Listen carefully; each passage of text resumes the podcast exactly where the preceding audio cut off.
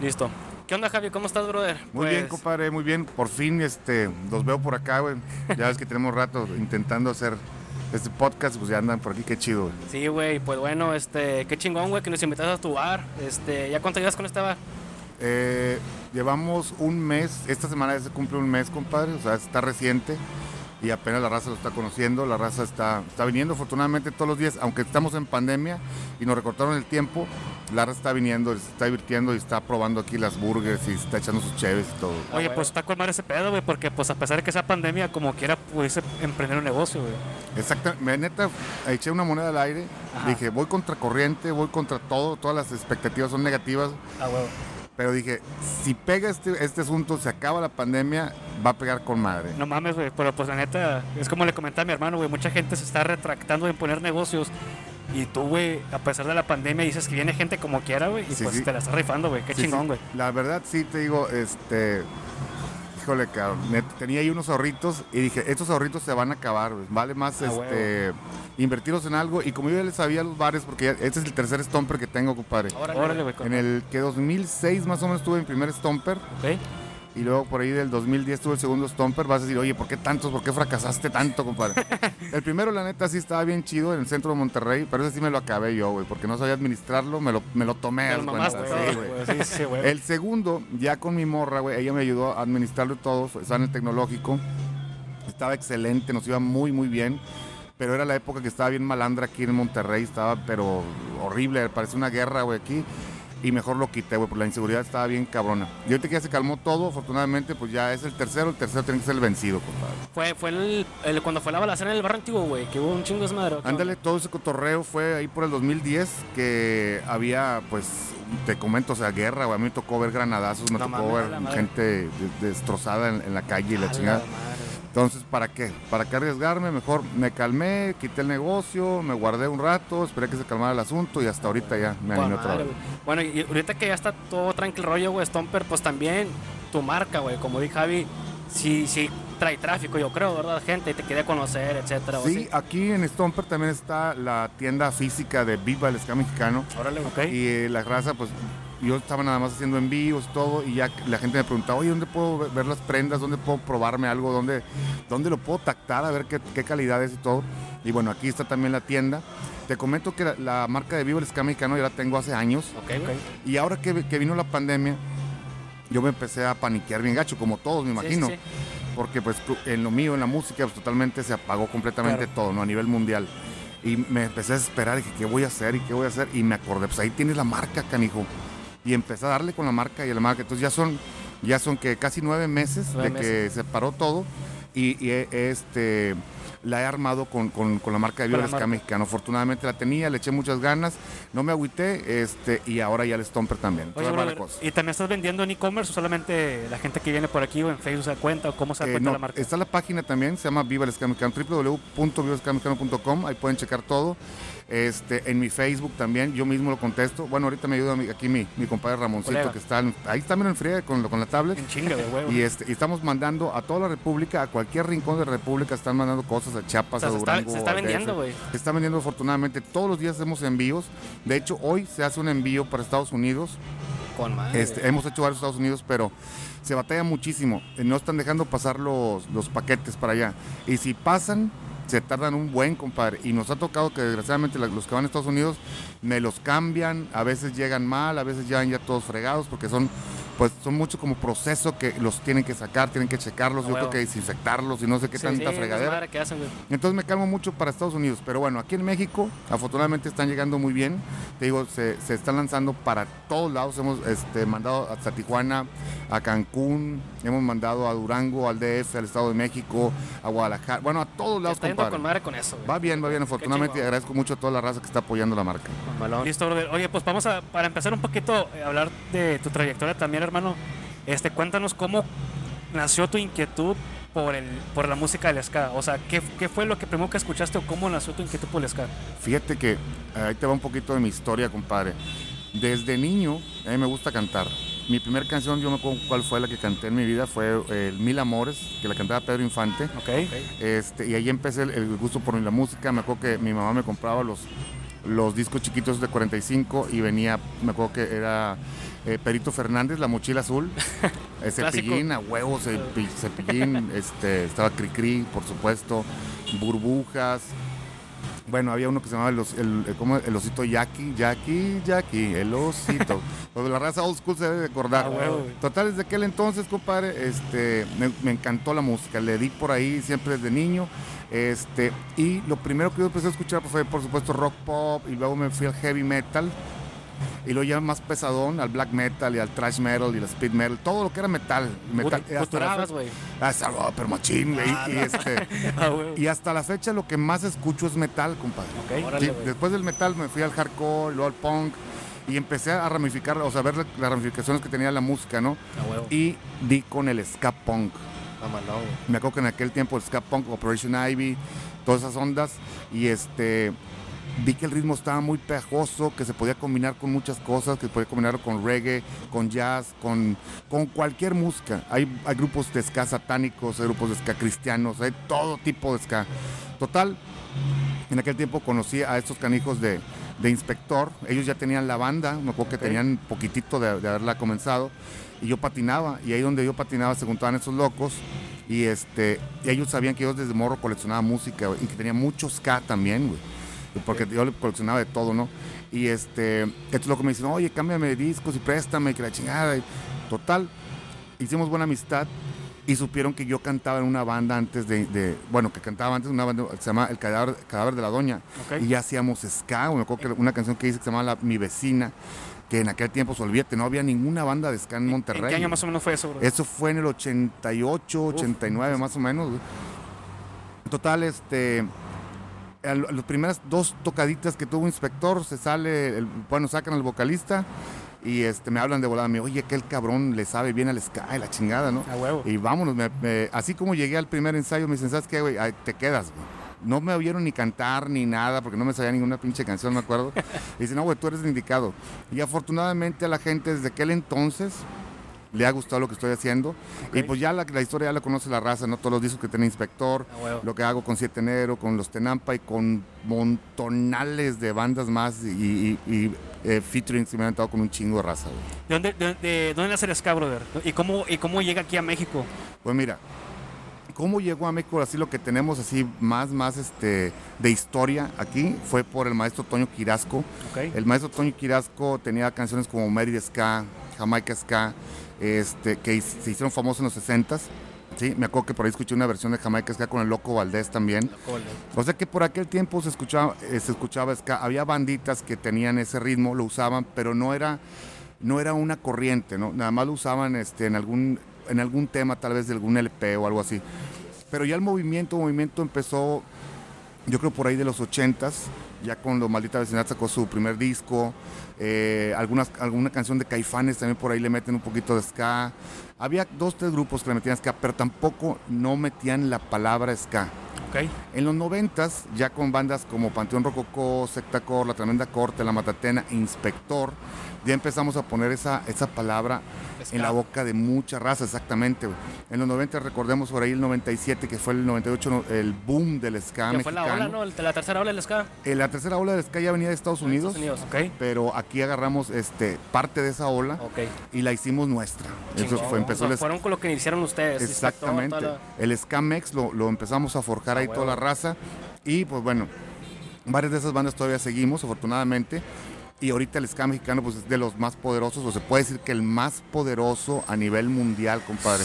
Porque sabemos que todas las bandas japonesas de ska eh, de Estados Unidos, canadienses, de cualquier parte del mundo, vienen a México a hacer base a la de a huevo, porque aquí está todo el movimiento tan grande. Por ejemplo, el primer movimiento fue en Jamaica, el segundo movimiento fue en Inglaterra, el tercer movimiento fue en Estados Unidos y el cuarto movimiento se puede decir que ahora es aquí en México y hasta la fecha sigue muy vigente. ¿Y, a qué se debe, brother? ¿Es eso? ¿Son los sonidos medio latinos por las trompetas o a qué se debe? que Mm, Yo creo, mira, yo creo que eh, la pasión del mexicano hizo que el movimiento creciera tanto. Yo creo que, que lo supimos agarrar y hacerlo de a este, a nuestro estilo los mexicanos. Por ejemplo, ya toda la raza menciona eso que siempre digo que, que el ska mexicano, ¿no? Y todo, todo el grupo ya dice, no, pues somos, sí, cierto, somos ska mexicano, ya, ya, ya lo portan con muchísimo orgullo. Claro. Entonces esa pasión yo creo que se contagia y todas las bandas de, a nivel mundial vieron eso Y dicen, ¿saben que Ahí está la onda con los pinches mexicanos locos, Ah, borrachos y la chingada. Entonces yo creo que fue lo que se hizo y afortunadamente pues aquí estamos todavía. No tuvo, tuvo mucho que ver, ¿no? Eh, ¿No crees que tuvo que mucho que ver, o sea, lo que es la política, cómo se estaba viendo aquel tiempo y cómo se conectaban las, los jóvenes con las letras? Hubo, hubo algunas bandas que sí eran contestatarias. Me acuerdo mucho de Secta Core, por ejemplo, que traía ahí algunos temas locochones. Este, Panteón también metió mucho el STLN y todo eso. Inspector, por ejemplo, somos la banda romántica de todo México, Ok. el ska, ¿no? Siempre nos enfocamos a- a- al, al amor, al desamor, a la pachanga, a la cerveza, a las mujeres, ¿sí? Tratamos no, de no meternos mucho con la política, con la religión, o temas de esos que lo que queremos nosotros es alegrar a la raza y esos temas como que te tensan un poquito más, ¿no? Claro. Hay bandas especiales para eso, nosotros nos dedicamos a eso. La política, pues yo creo que no, no influye mucho lo- el tema de la política. Yo creo que más la- el tema de la diversión fue lo que le gustó más a la raza. La gente se contagia mucho de los temas, por ejemplo, eh, que van que, que- que son muy eh, que van al día pues cómo Claro. te puedo decir compadre por ejemplo los temas de inspector hablemos de los temas de inspector son muy cotidianos esa Sí, es, Sí, es la lo que, lo palabra que pasa con la vida cotidiana. Exactamente, por eso esa conexión y yo creo por eso al joven o ya no, no tan joven o a la nueva generación le gusta un chingo el ska porque hablan de cosas cotidianas, cosas Claro. que te pueden pasar a la de huevo, no es nada mágico, no es nada fantasioso. Hablamos, te digo, de una pachanga, hablamos de un amor, de un desamor, de una mujer que te dejó. De una realidad, güey. Es una realidad, exactamente. exactamente. Entonces yo creo que por eso la gente adopta tan bien este, este ritmo. Brother, y, y, bueno, está, está chingón eso. La realidad de las cosas que pasan en la vida cotidiana. ¿Así es tu proceso creativo, güey, para construir letras? ¿O, cómo, ¿O qué es lo que haces tú para poder construir ciertas letras o ciertas canciones? Fíjate, en mi caso, eh, como vocalista, güey, yo no toco ningún instrumento. güey. ¿Ok? Te das cuenta que estoy, por ejemplo, no sé, estoy haciendo unas chaves aquí en el bar, güey, ¿sí? Y estoy viendo hacia la calle, güey, y pasa una parejita peleándose, güey. Entonces me empiezo a imaginar, digo, "Qué chinga, le van a meter ese compa o algo, ¿no? Entonces empiezas a, a- a imaginar y empiezas a hacer alguna melodía. En mi caso, por ejemplo, yo empiezo a hacer una melodía y lo primero que hago es agarrar mi teléfono y tararear algo, esa melodía y empezar a escribir en cualquier papelucho que encuentre Ah, la situación que estoy viendo, ¿sí? A veces estás acostado viendo la tele y se te viene a la mente una- un pedazo de la- una letrita y empiezas a escribirla y luego ya después vas complementándola, ¿sí? La gente, por ejemplo, en- dentro de nuestra banda, somos tres los que escribimos. Cada uno tiene su, su estilo para escribir, para hacer música, ¿sí? Por ejemplo, ahorita vamos a hacer una dinámica, los tres que escribimos vamos a juntarnos una vez a la semana para entre los tres empezar a construir canciones nuevas. ¿Por qué? ¿Por qué los tres? Porque cada uno ya ha hecho individuales las cosas. Y ahora lo que queremos es más que en conjunto para crear un monstruo de canciones. güey, Ok, ¿sí? ok. Porque ahora van a ser tres mentes haciendo una canción. Esto es, que es la nueva forma que vamos a empezar a, a trabajar. Y pues bueno, pues cada quien en el mundo hace, hace diferente, ¿no? Hay mucha gente que, que sí ha leído muchísimo, hay gente que, que, hace, que se basa mucho en historia, por ejemplo, Claro. para escribir. Pero bueno, en nuestro caso, te comento, en mi caso personal es La realidad, la vida diaria. cotidianidad. Pues es tu proceso creativo, no es lo que tu experiencia, lo que tú vives, lo que miras, lo que está en el entorno. Agarras ahí, absorbes, es como un, un pues entra, ya lo sacas con un papel. Sí, o cosas que me han pasado, cosas que me acuerdo, por ejemplo, no sé, eh, alguna ex, güey, o algún mal momento que tuve, o algún buen momento que tuve, le empiezo a escribir, ¿no? Entonces, es Ya- eso, compadre. y a poco ahí, tu esposa no entra y, eh, ¿por qué le cantas eso a la ex o qué onda? Fíjate que mi morra me, me ha dicho, oye, güey, no me has escrito ninguna canción. Le digo, ¿sabes una cosa? No hay palabras como para expresar algo tan chido. Aparte, Ah, no me gustaría eh, escribirle una canción ahorita y pase algo después y, ay, güey, me voy a arrepentir, cabrón, sí. Exacto, Por ejemplo, mi ex me, me dijo, eh, ella jura que yo le, que le compuse una canción. Jamás, jamás le, voy- le compuse una pinche canción, o que lo sepa la ruca, que jamás le compuse una mendiga Ese canción. podcast será abierto, no hay pedo, a güey. huevo. Como Chingón, son las cosas. Oye, hermano, este. Bueno, y cuando empiezan a escribir los tres, o sea, porque son tres cabezas con ideas diferentes, ¿cómo le hacen para ponerse de acuerdo, güey? O sea, agarran chingazos cuando no se ponen de acuerdo, ¿qué pedo? No, no, no, simplemente nos damos cada quien nuestro espacio y estamos de acuerdo en dado caso que, que no quede algo, tampoco no ser tercos que, oye, no, a huevo tiene que quedar esto, ¿no? También estamos conscientes que no somos unos genios Claro. y este, pues vamos arreglando entre los tres las cosas y que queden perfectamente bien. Chingón, brother. Fíjate que yo, yo crecí escuchando a ustedes con la canción. Bueno, yo soy del 92, bro. O sea, yo soy del 92, tengo apenas 28 años, No, ya 20, 25 polluelo. enero. Somos polluelos, güey. Bien, pinche chavalos, güey. Pero yo crecí, yo conocí a ustedes con la canción de Amnesia. Ajá.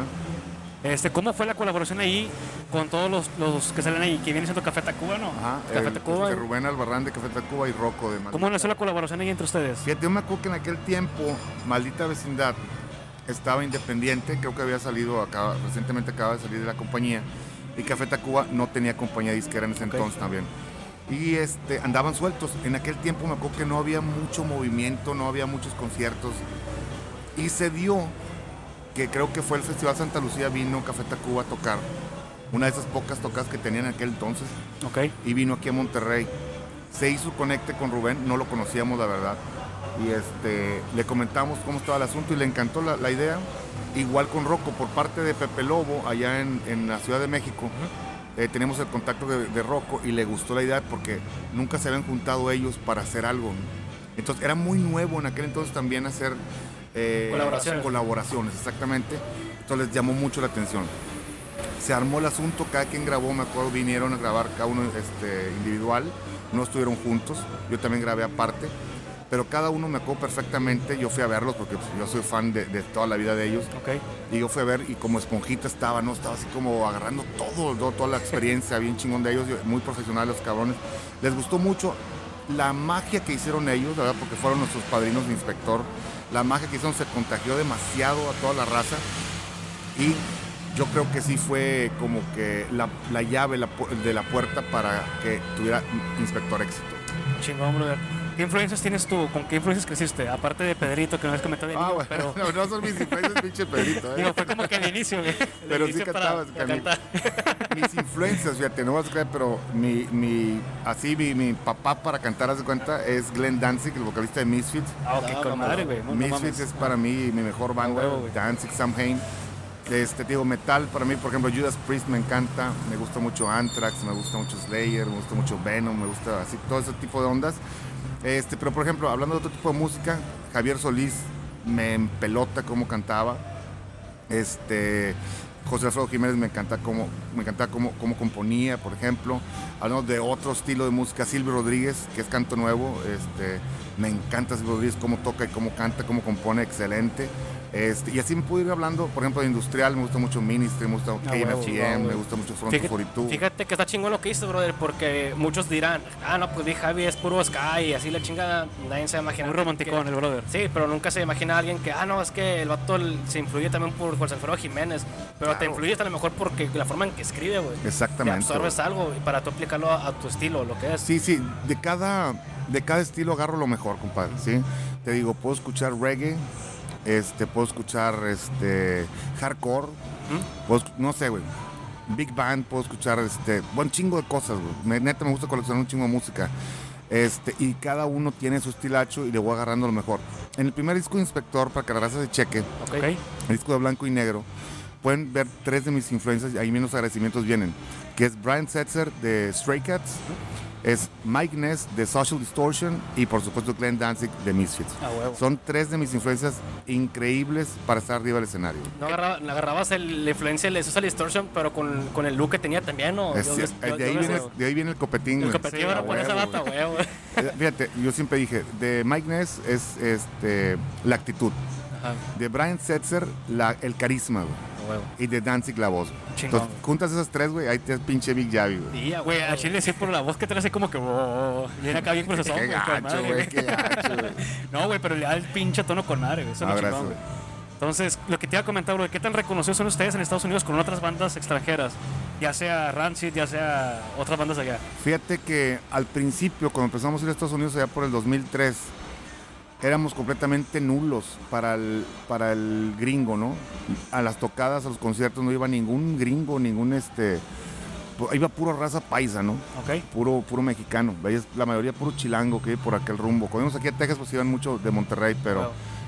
pero este, poco a poco fuimos abriendo mucho, mucho mercado allá en Estados Unidos, que ahorita, ahorita ya en estas épocas, eh, la mitad del año nos la pasamos de gira en Estados Unidos, la mitad del año nos la pasamos acá en, México, en otros países, y este, ya ahorita en los conciertos, ya estamos en festivales muy grandes allá en Estados Unidos, y la gente ya gringa, chinos y de todos los colores, ya van a vernos eh, como inspector, güey. Entonces, eso es increíble.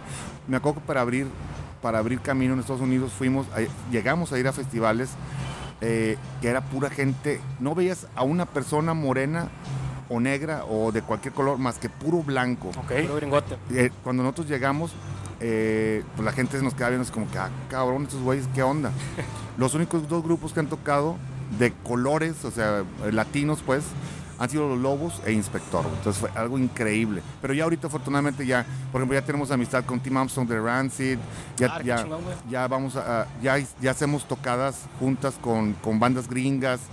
Ya bandas gringas nos reconocen. Ya bandas gringas vienen aquí por, o sea, por co- conocer al Inspector. Chingón. Entonces ya, ya se abrió muchísimo todo ese cotorreo. Fíjate que yo a ti te vi, güey, eh, hablando de eso, te vi en un concierto de Agnostic Front, güey, me tomé una foto contigo, güey, de hecho. Aquí Ahí- en Monterrey. Sí, en Monterrey. Sí, en la En la tumba. Sí, en la tumba, estabas ahí arriba con madre. Sí, estuvo cómo no, Oye, güey. güey, y, y una colaboración que se pueda lograr hacer, por ejemplo, ustedes con Tim Armstrong, un ejemplo, güey, o sea, ¿cómo lo harían o qué onda? Eh, ya hay pláticas, fíjate, nada más porque se atravesó esto de la pandemia, pero ya íbamos- estábamos a punto de grabar. De hecho, yo fui a grabar una canción a su estudio en Los Ángeles chingón, con Left Alone, que ya va a salir también esa canción.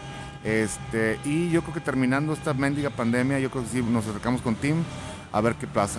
De hecho, hay un, hay un tributo a Rancid Sí. donde aparece Inspector haciendo la canción de Ruby Soho, Sí.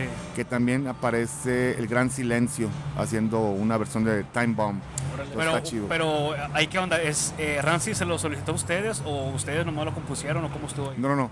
Eh, eh, Tim y este Elvis Cortés, Ok. que es su mano derecha, estuvieron buscando grupos y juntaron un chingo y nos hablaron a nosotros Oye, y que metieron chingón, al gran también. Con el gran silencio también. Cada gran güey. silencio a huevo.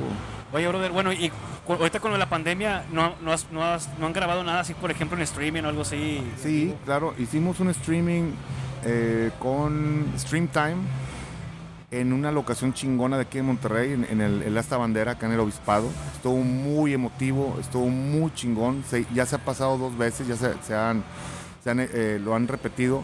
Y acabamos de hacer un streaming gratuito por los 25 años de Inspector. Hace que el 14, 13, el 13 de noviembre. Hace poquito. Estuvo muy chingón, nos encantó, a la gente le encantó. De hecho, está, en- lo pueden ver en YouTube, ese está abierto completamente para toda la raza. Y este, hay, hay es, algunas llamadas por ahí para hacer algunos streamings, pero desgraciadamente los streamings ahorita no, no están jalando. ¿Ok? O sea, si tú vas a, pagar por un streaming, está muy difícil la Sí, raza. claro. Se espera, por eso quisimos hacerlo gratuito este de, de Inspector, es el 13 de noviembre. Yo espero que ya para el otro año, empezando el próximo año, ya, ya podamos empezar a hacer eventos presenciales Presenciales. aunque sea con poca gente. De hecho, el, el ca- el 4 de octubre hicimos un concierto en Pala, California, presencial. Fue el primero después de todo este mugrero. Este, ponle que había 500 personas, porque o sea, que habían como 2.500, pero dejaron entrar 500 nada más. Fue muy chingón estar en Estados Unidos una vez más y ver a todo el público allá tan apasionado cuando vamos, nos trata muy chido. Y también estar en el escenario con el público después de tanto tiempo fue, olvídate, como un sueño que fue. Es más, cuando íbamos, que nos subimos al avión, Ajá. íbamos así viendo por la pinche ventana, ay, como si fuera la primera vez, cabrón, disfrutando todo, güey. Entonces, este, yo espero que el próximo año se, se, se aliviane todo y todo lo que está pospuesto, todo lo que se quedó ahí en stand-by, pues este, ahora se triplique, cabrón, porque yo creo que se va a quedar bien cabrón el asunto. Chingón, bro. Es, es que es, es- es como que la brecha, es esa brecha que lo digital no va a poder vencer nunca. No, ni de pedo. O sea, se requiere la presencia, la presencia humana. Sí, así es, no, lo digital es muy frío, es muy, definitivamente, necesitamos estar ahí echándonos una cerveza, viendo a, tu- a tus mejores bandas, estar, estar en el pit, estar, Claro. este, peleándote a veces, güey, no sé, güey, estar, estar en un concierto, en un festival es mágico, cabrón, nunca, nunca lo va a poder reemplazar No, ni de pedo. un, un- un evento digital, desgraciadamente, güey. Brother, ¿ya, ¿ya tienes que ir o qué onda? No, no, no. Ah, ok, va. Este, ¿cómo vas a lidiar, bueno, cómo has lidiado con las nuevas generaciones, güey? Porque muchas veces yo le pregunto a la raza, güey, ¿conoces inspector? No, güey, pues no. Pero la gente más grande sí, güey, o sea, sí te conoce. ¿Cómo, ¿Cómo van a adentrarse con las nuevas generaciones? Fíjate que ahorita es muy difícil. eh, el 90% yo creo que de, de los jóvenes, de los millennials, güey, están, están como... ¿Cómo te puedo decir, güey? Como, como lentos musicalmente hablando, güey. ¿Ok? No les gusta batallar. no les gusta eh, echarle matemática a la música, güey. Ellos lo que quieren es un ritmo como el reggaetón, güey Claro, básico. que es básico, que no, que tu mente no batalle, es de tu pa tu pa tu. Pato. Y ya, y, y ese martillo estúpido en tu cabeza, ¿sí? O sea, si- si, por ejemplo, vamos a, a- a- a decir un grupo que es clásico, que toda la gente conoce como Deep Purple. Ah, ¿Ok? Las letras, eh, la batería, la guitarra, el bajo, todo es muy chingón, muy bien trabajado, muy bien pensado. Tienes que escucharlo varias veces para entenderlo, ¿sí? Ya si hablamos de King Crimson para arriba, pues olvídate, cabrón, pero ya, ya como que la gente se hizo muy floja. Si hablamos de los 60, 70, olvídate, era una, una complejidad en los instrumentos. Es más, querían, querían encontrar instrumentos nuevos, le pegaban a tubos, le pegaban a chingar y media para sacar nuevos, nuevos este, sonidos. Y ahora no, la gente, los pinches huercos, ya discúlpenme, pero es cierto. este, le pones más un ritmo, pa, pa, pa. Una cajita de música pa. nada más. Exacto, y ya, ya se conforma, ya con eso la armo, ya me vale madre, ya no compro un disco, ya no, ya no leo quién lo produjo, ya no leo dónde, dónde, dónde lo grabaron, ya no leo nada, como antes lo hacíamos. Sí. Ahora ya nada más, ay, pon el radio, y, "Ey, déjame bajar esta cancioncita y chingue su madre el mundo. Entonces ya, valió madre. ¿Cómo lidiar con eso? Es prácticamente imposible, pero dije 90%. Ajá, Claro, El otro 10%, 10% es raza que está clavada todavía. Sí. Afortunadamente en los conciertos van, van sí de gente de nuestra edad, tal vez gente de una generación pasada, que pues ya está grande como ustedes, por ejemplo, que tienen veintitantos años, Sí. que todavía les gusta la buena música, pero ellos tienen hijos Exactamente. y les contagian buena música. Entonces Claro. hay mucha raza que se está salvando afortunadamente. Ese 10% es el que va- viene a salvar todos los conciertos, el que viene a salvar toda la industria eh, que hacemos música. ¿sí? Exacto. Entonces con eso es suficiente, la verdad. Ojalá que sea mucho más raza, ojalá que, que este tipo de mensaje le llegue a los jóvenes, que no sean tan huevones musicalmente hablando. Y este, se empie- empiecen a empaparse otra vez, empiecen a agarrar un instrumento, empiecen a tomar clases de cualquier cosa. Que haya pasión, güey. Exactamente, Porque falta, hace falta pasión, güey. Muchos, muchos lo hacen por dinero, güey. Está bien, güey. Pues al fin de cuentas la música te va a dar dinero, pero siempre cuando esté la pasión de por medio. Sí, güey. primeramente es exactamente, es ese amor a la música. Si vas a a hacer billetes con esta onda, qué chingón, ¿sí? Pero enamórate, A huevo. enamórate de la música. Y olvídate, por favor, de hablar de pendejadas como reggaetón, chingada Sí, madre. güey. ¿Cómo- No Huevo, sé qué coraje le tengo al pinche reggaetón, No, güey. cada quien, güey. O sea, Yo lo como quiera, es, es como tú dices, es algo súper básico en el instrumento y muchos de los reggaetoneros hablan música, pues digo, la letra, güey, está como que bien, no sé, se puede decir que medio sucia, se puede decir. Sí, sí, sí. No, o sea, sí, no tiene un mensaje realmente. Siento que es, que es poco los reggaetoneros que realmente te dan un mensaje bien. Pues la verdad, al chile yo no he escuchado una canción de reggaetón, güey. Si no es por algunas cristianas andan por ahí, que güey, yo no Claro. soy cristiano, ¿eh? No, no, pero son los únicos que, que he oído que hablan con respeto, cabrón. Sí, sí. Pero no, no, no, no. La Sí, verdad, literal no es una música que pues a mí tampoco me agrade, pero pues tolero, digo, respeto como quiera a cada persona Sí, lo que le gusta. Sí, cada quien, ¿verdad? Sí, cada Pero quien yo les doy ese consejo, raza. Agárrense un instrumento o escuchen otro tipo de música. Hay un chingamadral de música. Ahorita que tenemos toda la, la pues to- internet, que tenemos todas las este las herramientas digitales. las todo, herramientas, pero las pinches este. ¿cómo se ¿El llama alcance o qué? Eh, las, como Spotify, ¿cómo se llaman esas madres? Sí, pues plataformas de música. Las plataformas, ok. chingada, que quiere decir algo, algo del mar, las plataformas. Te hace falta la cheve, cambia el No, nombre. no, me le pongo hasta la madre. Sí. Este, las plataformas, tan fácil. Ustedes no saben, raza, cómo nos la pelábamos antes, que teníamos, por ejemplo, un cassette. Y al cassette ponle toda la música que, que podías. A, a veces se, se quedaban las canciones a la mitad y la chingada. Y empápate y préstame este cassette y grabarlo y la chingada y conseguir. Y ahora abres Spotify, abres iTunes, lo que sea.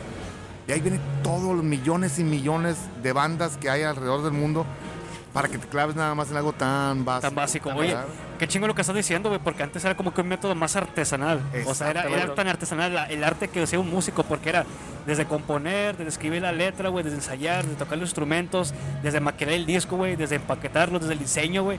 Todo era un pinche arte, güey. O sea, era súper artesanal, que le dabas un valor bien cabrón y también intrínseco, un valor así como que interno. Como que era pues tu bebito práctica- prácticamente. Sí, sí, sí, y ahora pues literal solamente es con, con Spotify. No te digo que no, Spotify es muy bueno, este, pero sí te... eh, será un medio para explotar más, o sea, para dar a comunicar más tu, tu música. Pero realmente se me hace mejor en aquella época que era paso a paso todo el pedo. Sí, por ejemplo, yo hasta la fecha, compadre, yo me voy a los mercaditos a buscar este viniles. Viniles. Ah. Yo tengo mi colección de viniles, Claro. güey. Compro también cassettes. Cuando veo cassettes en buenas condiciones, presta para acá, güey. Pero los viniles sí, no saben, raza. Es muchas razas más. la nueva generación no sabe. Le hace un vinil y dice, a la madre, ¿qué ¿Qué es será güey? esto, güey? Y lo avientan o la chingan. Claro, no, no, no, no sabes la joya la que joya, traes en la exactamente. mano, güey. No sabes el sonido que da. No sabes lo precioso que era abrir, abrirlo con mucho cuidado, sacar el bootleg, sacar sacar este el papelito, yo decía el papelito donde venían las letras y luego Sí. volteabas y venían fotos y luego abajo venían los créditos y nos gustaba ver, oye, produce tal cabrón, se grabó en tal estudio, se usaron tantos instrumentos, güey, tantas marcas y luego venían los agradecimientos y veías otras otras bandas ahí. Es- El valor que le daban. era algo mágico. Bueno, eh, para mí es algo mágico. Sí, sí, claro, claro. Y ahora, ¿dónde quedó todo ese cotorreo? Ahora, ¿qué puedes hacer, güey, para, para eso? No puedes coleccionar eh, canciones en Spotify, güey. O sí lo puedes hacer, pero está muy frío, es lo que Está les muy digo. frío, exactamente. Pero no saben lo precioso que es llegar, tener tu tornamesa, escoger un vinil, abrirlo, olerlo, Ponerlo. ponerlo y poner la primera o la, la quinta o la sexta canción del lado A o lado B. Algo infernal, algo increíble. Y luego ni se pueden regresar, no tenías que dejarlo que corriera toda- A la de música, huevo. Por eso también no nos seamos huevones, porque era, huevo. era escuchar todo el pinche disco. Y aparte, ¿para qué lo adelantabas? Era tan bonito escuchar toda la música. güey. Exactamente, brother. Fíjate que, pues sí, de hecho, lo, lo que es la, la revolución digital en la música, pues sí ha hecho como que perder esa esencia con la música, o sea, como que ese tacto, esa tangibilidad. De hecho, ahorita pues ya todo es digital. Obvio, pues hay nuevas generaciones que nacen ya en era digital y pues se van adaptando a ese tipo de plataformas. De igual manera, pues como quiera, el, el valor no es lo mismo. yo Fíjate creo. que escuché una plática de Ale Cinti, güey, que hablaba de ese pedo, de que ya no- es el streaming perdió esa, como que no se escucha bien, o sea, es- ese feeling de la música, lo perdió. Lo escuché, pues sí es cierto, o sea, lo digital no te va a dar esa, como que ese, ese feeling de lo que es la música. Más sí te va a ayudar a exponer tu música. Sí, claro, obviamente. Y Alex siente que es una chingona para componer, güey, un Claro. musicazo. No, que de hecho también tuvo broncas por decir cosas del reggaetón, el cabrón, ¿verdad? güey? Sí, Neta, güey. sí, sí, de hecho sí. Ah, no, pues que se respetan las, ideologías, güey, cada Sí, quien. a mí, a mí me llegaron a amenazar también porque hay un video en YouTube. ¿Quién? ¿Maluma? ¿Quién? No, Chequen un video de YouTube, güey, y empiezo a echarle a- al reggaetón. Y vean todos los comentarios que vienen ahí, güey. Bien raras que dice, güey, no sabes lo que te estás metiendo, que una productora, que no sé qué tantas babosadas. Pero un chingo de amenazas, un chingo de Neta. rayas de madre y todo. Y que saben que, ya no les toco su tu pa, tu pa, tu Claro. ¿Qué, qué- qué- en qué momento tú podrás decir, ahí te podré respetar como reggaetonero? O sea, que musicalmente o Mm, No letra. sé, ¿en qué no lo he pensado, compadre. La verdad no lo he pensado, pero la verdad le estamos dando mucho interés ahorita, mucho, Sí, mucha plática. Sí, sí, sí, ya ese pedo ya. Déjale, pongo play. eh. Exacto. Pausa aquí, no te creas. Oye, brother, entonces, bueno, ¿y qué es lo que te mantiene a ti como, como que con esa fe todavía de seguir, de seguir avanzando? O sea, ¿qué, ¿qué crees? O sea, ¿qué es lo que te mantiene fuerte? ¿En qué crees? ¿Qué te motiva? Pues es que esto es un estilo de vida, compadre. Yo ya lo agarré como mi estilo de vida. Ya, por ejemplo, con, con Inspector ya he cumplido 25 años y de, de estar tocando, pues tengo un poquito más.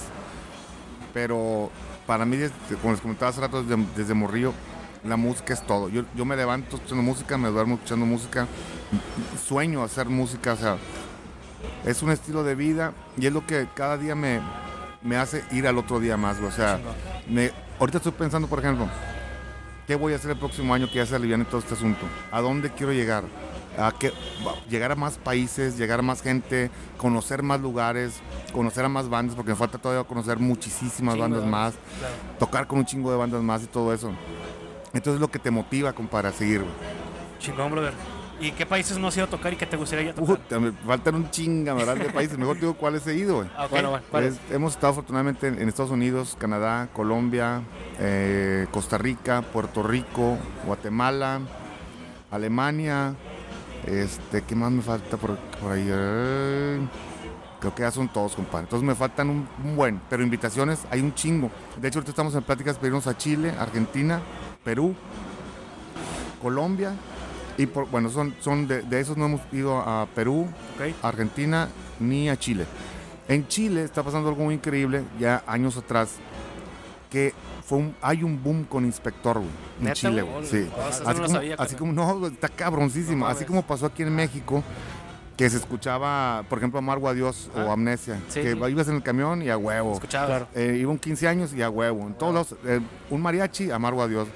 Entonces, así está pasando en Chile, o pasó en estos últimos años, que en todos lados, no sé qué canciones, la verdad, pero sí nos llegan un chingo, un chingo de mensajes de Chile, y entonces ya está la raza Eh, afortunadamente, acabándose esto, va a ser de los primeros países que, Bueno, vamos, que a, vamos a vamos a visitar. pautar este podcast en Chile, güey, para que, Estaría para que lo chingón, güey, estaría que te chingón. vayan conociendo ya por allá, güey. Estaría con madre. Bien. Oye, brother, ¿y cuál, cuál ha sido el concierto que digas tú, este me, me ha llenado un chingo? Yo sé que, que muchos, güey, pero el que digas tú, este estuvo con madre, para mí, este fue el como que más me El explayé. que más mar- me marcó en. Más me en marcó, en un exactamente. Hay- ha habido varios que sí me impresionaron muchísimo. El primero que me acuerdo fue en el Rayo, en el- la Ciudad de México, un 2 de agosto del 2001, me acuerdo muy bien, porque fue cuando presentamos el disco de Alma en Fuego y nosotros nunca habíamos llenado un lugar.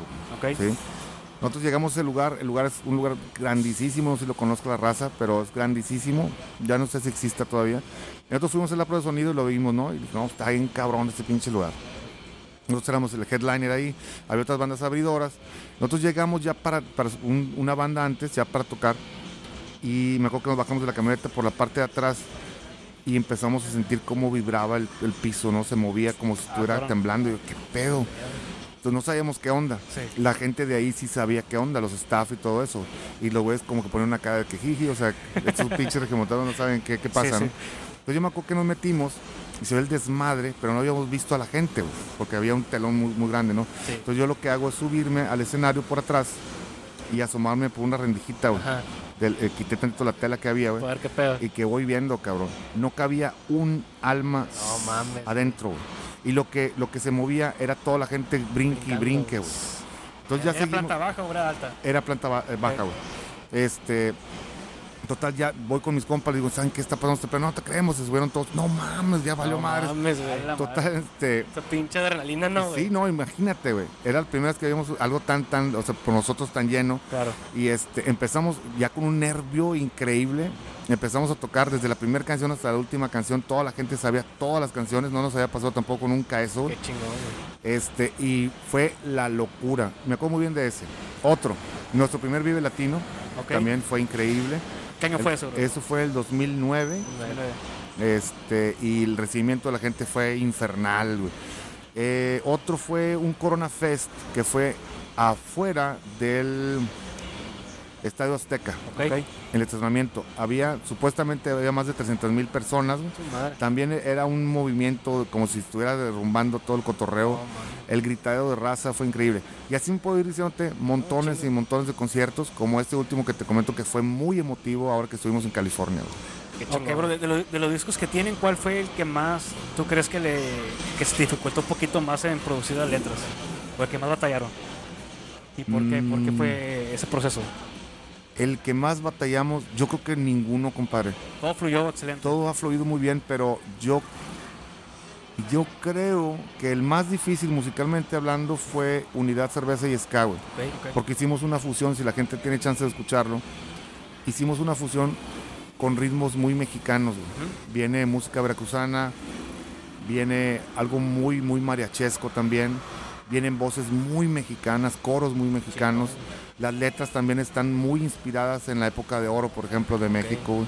Entonces chequen ese disco Unidad Cerveza Ska. Yo creo que musicalmente hablando, ese ha sido lo más difícil. Ese es lo chingón del ska, güey, que, que es muy flexible con cualquier tipo de... Muy género, versátil, Muy güey. versátil, güey. Está, está con madre. chingón. O sea, toda la creatividad que le puedes poner, güey, todo lo que puedes combinarle, güey, pues como que ya sigue manteniendo su esencia, pero pues muy flexible. Fíjate que es lo que me, que me gusta del ska, güey. Que a pesar de que la letra y el tono esté triste, güey, bailas, güey. Ese es lo sea, bueno, bailas, cabrón. Te puedes estar cagando el payaso, güey, pero escu- escuchas Sky, Y bueno. bailas, cabrón. O sea, te pones feliz. Fíjate que en Piedras Negras, no sé si has escuchado, pero en Piedras Negras hay una banda que se llama Calavera de Azúcar. Sí, cómo no, Un son compas. No, hombre, eh, esos brothers, cre- créeme que tienen rolas chingonas, güey, y rolas de repente una que, que es medio eh, súper enamorada, pero te hace bailar. Pero te hace bailar, Calavera, O sea, güey. literal, está como que un down así con madre, güey, pero para que te pongas tristezón, güey, pero te pone a bailar. ¿De quién conoces de Calavera? Para que le mandes saludos. Creo que se llama Alex, ¿no, güey? Alex, Claro, Narinas, güey. Narinas. Sí, a ese mero, güey. Junto con hecho, Memo, Memo Trillo, Mayito y todo lo que los conforma, güey. toqué con ellos una vez aquí en un dos días de colectividad, me acuerdo. Con los calaveras locos estos, güey. Y creo que también tocamos ahí en Piedras Negras con ellos, güey. Sí, ellos pues ahí te conocí, güey. Puta, Piedras Negras. Sí, ¿hace cuánto fue, brother? No, ya hace años, güey. Eh, pero me acuerdo que agarraron el pedo en el charcol, güey. Estaban pisteando. Es un clásico, padre, Sí, claro que sí. Claro, creo que sí, creo que sí me acuerdo que estaban ahí. Ah, sí, cierto, ya, ya me ubiqué. Sí, cómo no, güey. Oye, brother, entonces, por ejemplo, ¿qué onda con, o sea, en qué momento ustedes decidieron tocar, por ejemplo, si nos vamos a Ska, Ska a la carta, ¿en qué momento decidieron meter la rola de la mafia y por qué? güey? Fíjate que esa canción de la mafia, güey, a mí ese disco de ahora y siempre de la mafia me encanta, cabrón. Y yo propuse esa rola por lo mismo, güey. Ya el, el- el- el sentido de la canción, la música y todo, ya entre todo el inspector la armó. Pero esa canción yo quería cantarla, la de a huevo, y afortunadamente salió muy bonita, la gente le encanta. Mucha gente piensa que nosotros la hicimos, pero no esa canción.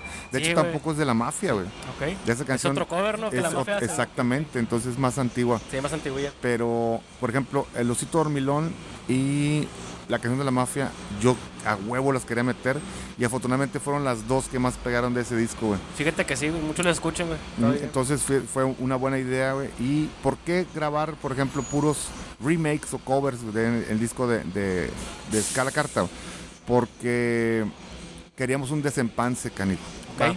queremos un desempance porque ya hemos hecho puras canciones originales originales Oye, pues hay que sacar este. ¿Sabes cómo salió este cotorreo? Me acuerdo bien. Empezamos a tocar Bésame mucho, güey. Eh, como, como de rebane, güey. Porque ya tocábamos también, quizás. Entonces empezamos con Bésame el Chucho. Yo le digo Bésame el Chucho. y este. Y nos gustó la versión, la empezamos a tocar en, vivo y todo. Y empezamos a, a hacer ahí pininos con la de la mafia Ok. también así como broma, güey. Y, lo, y ya se nos ocurrió eso, pues vamos a sacar, un, órale pues. Y sacamos este disco como desempance, le gustó mucho a la raza. Y ya dijimos, ya párale, güey, porque no, que vamos a sacar el segundo, el, el- el escuela, eh, escala carta, segunda parte. No, no, ya bien huevón, ya no estamos quedando Sí, nada. güey. Mejor ya cálmate. Y ya fue cuando sacamos el disco de páginas en blanco. Ok, güey, llega un punto en que pues tu, tu cerebro te dice, a ver, relájate, güey.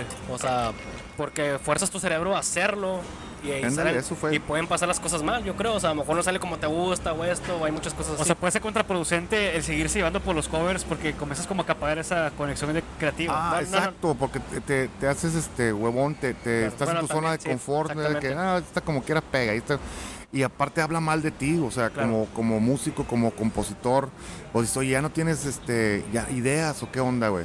Entonces habla mucho, muy mal de ti. Entonces afortunadamente después sacamos el disco de Páginas en Blanco, canciones completamente originales de Inspector, y tampoco quisimos invitar absolutamente a nadie, güey. ¿Por qué? Porque ya habíamos hecho todo eso. No sacamos ningún cover, no sacamos, eh, no metimos a ninguna, a alguna persona ahí, algún, algún invitado. Y las canciones son, son de inspector. Entonces todo, volver como quien dice, desde el inicio a darle vuelta a todo el asunto. No, no vamos a descartar que después hagamos otros cala carta. Claro, claro. No vamos a descartar que también hagamos Volumen dos. otro en vivo. O, o sí, ¿me entiendes? Pero le vamos a dar vuelta a todo otra vez el asunto. Sí, pues que es válido, es válido hacer un covercito de repente, güey. Claro, compadre. pero- Nomás pues, que hay los que abusan de los covers. o que No, no, no, hay muchas razas que viven. Pero fíjate que eso. para hacer un cover, güey, a, a mí también se Bueno, yo lo veo complicado porque tú eres ska, güey. A lo mejor voy a hacer un cover de una norteña, güey. O sea, meterle todo lo de ska para esa rola, adaptarlo, güey. También es un proceso creativo, güey. Está cabrón. Muchas razas agarran una canción y empiezan más a darle el chiqui chiqui, Ajá, pero este. Y las, las aceleran, ¿no? Y dicen, "Eh, ay, alarmé. Y luego, No, güey, Y así como no que lo es. más básico, de cuenta. Sí, lo más básico. adapta. es- tienes que meterle ideas, güey. Que suene el asunto. Que suene este, que le estás metiendo también de tu parte, Claro, cabrón. claro, claro. Sí, entonces es lo difícil de hacer también un cover. No desmadrar el cover también es muy, muy importante, güey. ¿Qué te iba a comentar de eso? Por ejemplo, yo aparte de inspector, ahorita estoy haciendo, hice una canción con el maestro Salomón Robles, no sé si escuche por allá el Salomón Robles, norteño. Eh, Yo digo que sí, sí, güey. creo que no, sí, pues y agarré una No canción- lo conozco, pero sí, güey. O sea, yo creo que se lo han escuchar. Agarré una canción norteña de él y la hice, la, la incliné más al punk rock, a, a la onda de Social Distortion. Entonces esta canción ya la voy a sacar para que la chequen. Qué chingón, Y- Está con güey. a huevo. Y por ejemplo, me invitaron también un tributo para Cornelio Reina. Y esta canción la hice más chicana.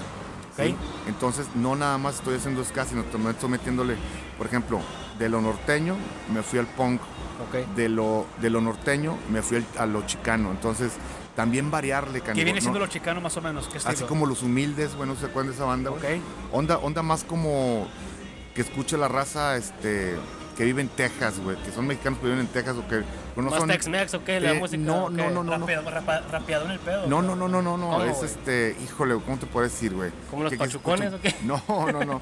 Se escucha mucho acá este, de este lado, güey. Este.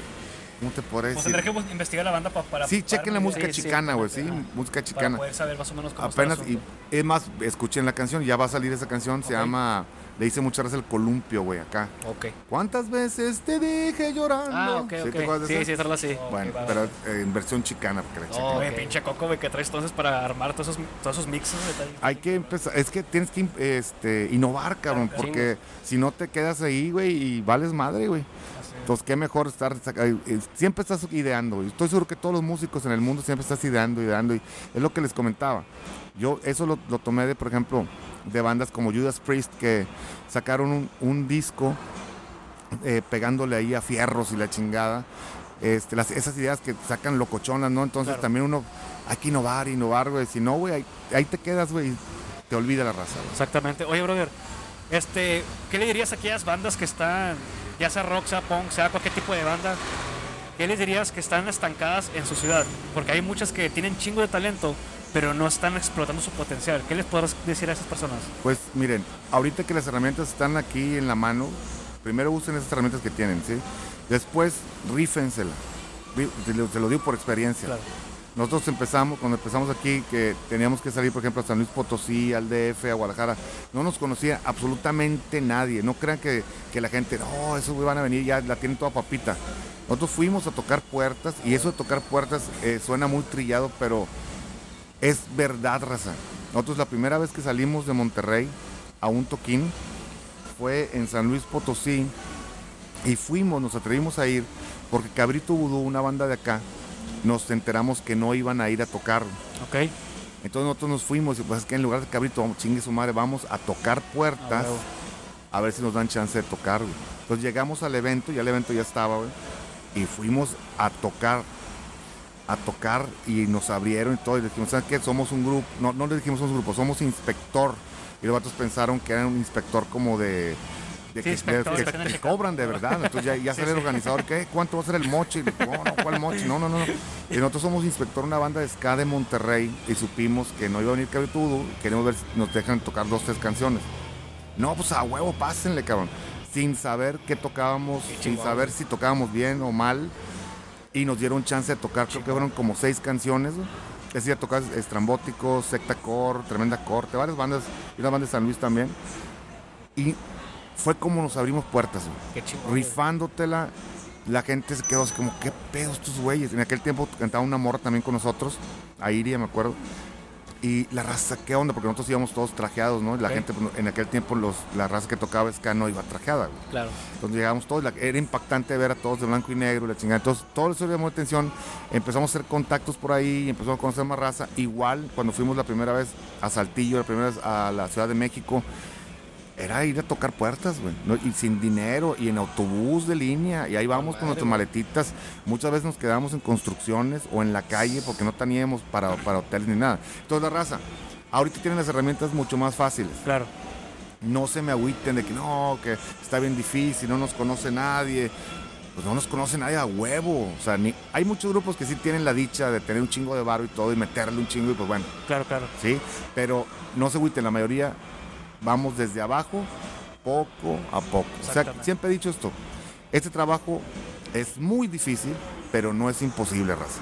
Así que a darle. Fíjate que lo que me ha gustado de, de su banda, güey, que bueno, que entre otras también, otras también lo han hecho, es la unión que tienen entre ustedes, los integrantes, güey. Este, cómo, cómo se han subido así como que Mantenido. mantenido, güey, para, para estar ahorita en el nivel que están, güey, y todavía siguen juntos. Sí, eh, aprendimos ya a tolerarnos, aprendimos a vivir juntos, aprendimos a, a convivir, este, porque lo que te comento es un estilo de vida, viajamos demasiado, estamos mucho tiempo pues eh, en la misma camioneta o en el mismo hotel o en el mismo estudio, entonces ya aprendes a vivir con tu compañero, ¿no? O con tus compañeros. Y tienes que entender que es un trabajo, que tienes que entender que es un estilo de vida, tienes que entender que cada uno es un coco diferente Claro. no pueden pensar todos igual que tú y pues ni modo, o sea, tienes que aguantar, tienes Tolerar que las ideas de otros, güey. Entonces, esa, esa unión afortunadamente ha estado muy bien con Inspector en todo este tiempo. Han salido muchos, mucha raza, ex inspectores hay un chingo, pero la banda que estamos ahorita está muy sólida, estamos pasando por un momento muy chido Y pues ahí la llevamos, cabrón. Qué chingón. Listo, bro, ya para terminar, este, cuéntanos un poquito de ti, brother, ya como persona. ¿Qué es un día de Big Javi? ¿Qué es lo que haces? ¿Qué, qué, qué, qué válvula de escapes tienes o qué haces? Fíjate, a mí me gusta mucho ir a pescar, güey. Desgraciadamente Ok. por aquí cerca no hay, no hay mar, lo más La presa, cercano. ¿no? Está la presa, pero no me gusta la presa, me gusta ir a- al mar. Ok. Yo iba mucho para acá, para Tampico, pero pues ahorita es puro pinche malandro, está cabrón. Ya no voy. Pero por ejemplo, un día normal, donde me levanto, canijo, este, me gusta, tengo ahí, en su casa, tengo un bar Gracias. también y tengo mi cueva, pues. Me gusta irme ahí, me, me gusta ir a, eh, a- me gusta ver- jugar PlayStation, me gusta ver a Dross, un cabrón que dice puras historias de terror, ¿no? Exactamente. Me gusta estar viendo a Dross, me gusta ver puras pinches locuras así. Ya me harto, empecé a escuchar algo de música, la chingada. Y si es un día este, tranquilo, me voy para el rancho un rato. Está cerca también por acá, este, por la presa de la boca, de hecho. Un rato al rancho, la chingada me regreso. Y hacer una carne asada que es de a huevo, compadre. Carne asada, De con mi morra, la de chingada. pinche de A huevo, papá. y por supuesto, chingo de cerveza. Güey, cabrón, que no falta, la nunca va a faltar. Es un día normal, Claro, es un día claro. como cualquier otra persona, porque muchas veces no, su güey son bien excéntricos y la chingada es cierto, somos cualquier cabrón. Ahorita lo, lo que hago todo el día, por ejemplo, me levanto, voy a surtir chucherías y me vengo aquí todo al, al- al bar a atender a la raza, mucha raza, ando de mesero también entre las mesas, Ok. la Ah, chingada. chingón, güey, qué Y la raza. ¿Qué onda? Buena foto, la chingada. Sí, sí, a huevo, Ah, quieren foto, pero se me queda miedo como que este güey, ¿qué, qué pedo? O sea, ¿por qué, Sí, por sí. qué me está recogiendo un- unos envases y la chingada? Pues güey, no tiene nada de malo. somos o sea, seres humanos, cabrón, o sea, Exactamente, güey. Entonces, ese es un día normal, le digo, soy una persona como cualquier otra, güey. Güey, quiero hacerte. Ahorita hablando de, de Chévez, güey. Me acordé de mi primo que bien los chingos se la peda, güey. También acá hardcore el vato, güey. Órale. En Piedras, así, a ver, a ver qué día le cae y si vamos a un bar, güey. Que tiene un primo ahí en su casa, güey. Órale, compadre. Estás invitado, güey. Nomás de que vayas, güey. Que quieras. ¿Cuánto hacen ahorita para piedras, güey? No, hombre, güey. Si te va normal, unas 4 horas, 3 horas y media, güey. Llegas a Piedras. Un chingo. madre. A un pinche pelito, un corto, agarramos la peda y ya. Nomás para agarrar el cotorreo chido. La tierra del Nacho. La terra del Nacho, güey. Que Nacho, ni güey. venden un puto Nacho, güey, yo creo. Sí, cierto. Que yo no, tape- siempre que voy no veo ningún Ya pinche sé, Nacho. güey, es el güey. pinche pedo, güey. Tampoco no sé si sepas que también ahí nació la mamá de Marilyn Monroe. Ah, cabrón, no, güey. Sí, no. güey. mamá- su mamá nació ahí, eh, se llama. Baker, Baker no sé qué chingado. Órale, güey. Pero- Gladys Baker se llama, se la buscas en Google y es, y es la mamá de Marilyn Monroe. Negro patense, güey. potencia la, la señora. Había una morra por allá, güey, que se llamaba, le decían Hutzal, güey. Todo existe, güey. No me suena, cabrón, eso. güey. Hutzal, güey. No, no me suena. ¿Y ella qué, qué onda? ¿Qué onda? No, no, pues ahí, ahí, ahí era mi amiga, güey. Ah, órale. yo, yo pensé que era como que algo de historia, güey. No, no, güey, no, no. Con madre, no. Oye, brother, este, ¿qué onda? ¿Qué es lo que hiciste tú, o sea, para darte como que ese valor, güey, de bajar de peso? ¿Qué hiciste ejercicio? Ah, sí, es cierto. eso. Ah, Porque andan chisme Cierto. por ahí. Sí, sí, sí. ¿Ya has visto los chismes que andan? ¿La coca o qué? No, no. Crico, Unos crico, dicen güey. que soy Big Crico, me dicen ahora, güey. Crico. Pero dice, el, el- el rumor más fuerte que hay es que Big Javi, el verdadero Big Javi, murió en un accidente automovilístico rumbo a Sonora, güey.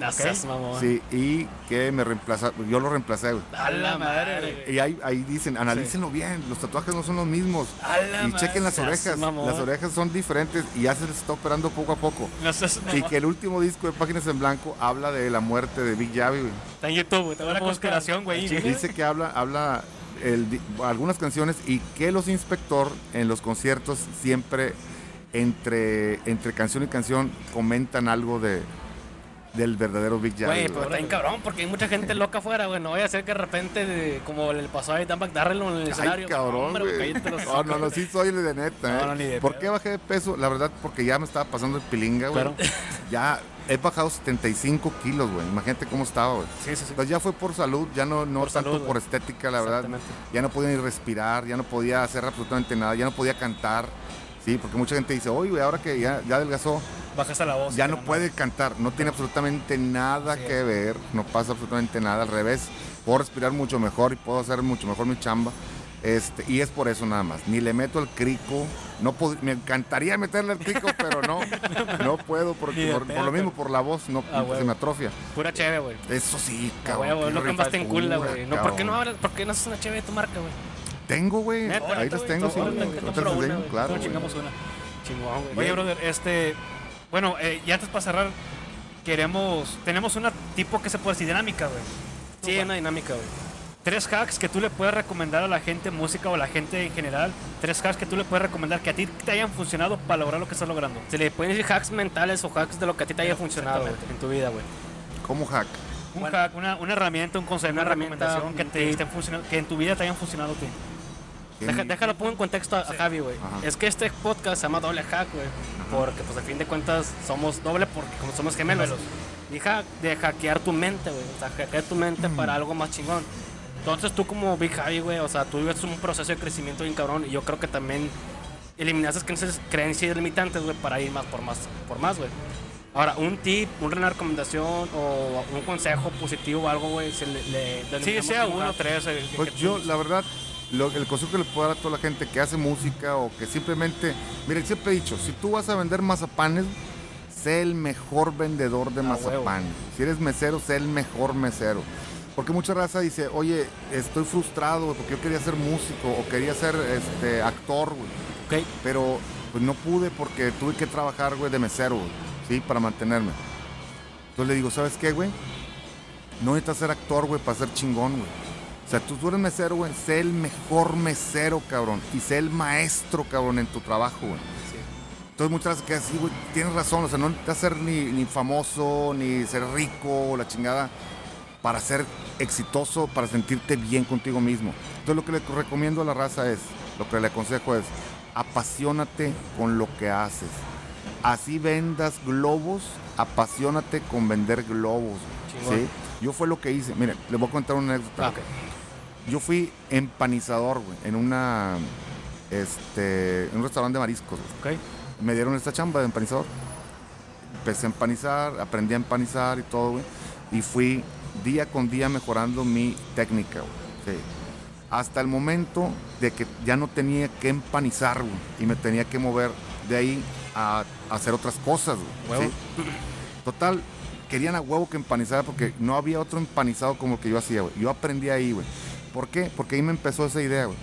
Si vas a ser empanizador, tienes que ser el mejor, cabrón. Yo me salí a trabajar de ahí porque quería otro trabajo más, más grande. Y la raza del restaurante me acuerdo que iban hasta mi cantón a buscarme, a, a- a decirme que me doblaban el sueldo, güey, porque Entonces, siguiera ahí, güey. Estás ¿sí? cabrón entonces. güey. Entonces ahí empecé, después de eso me fui de mesero y pasó lo mismo, me fui de, co- de ayudante cocinero, pasó lo mismo. Total, me toca la oportunidad. Ya yo estaba con inspector, güey. Ok. Entonces con inspector me empecé a hacer la idea de que tenía que hacer, ser un, no el mejor, pero sí ser un vocalista que tenía que ser reconocido. A nivel, fíjate, güey, a nivel local, güey, A huevo. ¿sí? Y luego me puse la, la meta de que tenía que ser un, un vocalista reconocido a nivel nacional, güey. ¿Sí? Y ahorita estoy en el proceso A nivel internacional. a nivel internacional y lo tengo que lograr. Güey, No pero mames, has- o sea, has hasta la fecha, güey, hasta la fecha.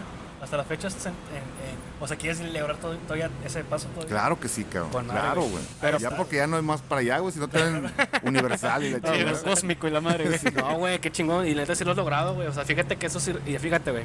Por ejemplo, Pues te saliste metas, objetivos, güey. Un rumbo, güey. Una brújula, güey. Una, una... Pues sí, un rumbo, esa es una recomendación que les doy. Ajá. Apasionense y siempre tengan una meta, güey. Claro. Y tienen que. Recuerden que la vida es muy pequeña, raza. La vida es muy pequeña y tienes que darle diario, diario, como si fuera el último momento de tu vida, güey. Así que disfruten muchísimo, mi querida raza. Chingón, güey. Chingón. Vámonos con el segundo, güey. Otro más. Otro más. Ya, ya fueron los tres, cabrón. No. Fue uno compadre, extendido. otro- otra recomendación que les doy, que les dije hace ratito, es la música. Métanle mucha música. Ahí les va. Ahorita, con todo el problema este del COVID, mucha raza me está agüitando, mucha raza Sí. está muy cabizbaja. Cuando les da esta chingadera, les digo porque ya me dio a mí, Ok. a mí y a mi morra ya nos dio. Y yo estuve 15 días este, en un cuarto, en, el, cual- en la cuevita que les digo que tengo, pero le metí mucha música, raza. ¿Por qué? Porque si hay momentos que empiezas a deprimirte, a preocuparte muchísimo porque sabes que traes adentro un bicho Así es. que en cualquier momento te puede mandar al carajo. Sí. No sabes cómo va a reaccionar en tu cuerpo.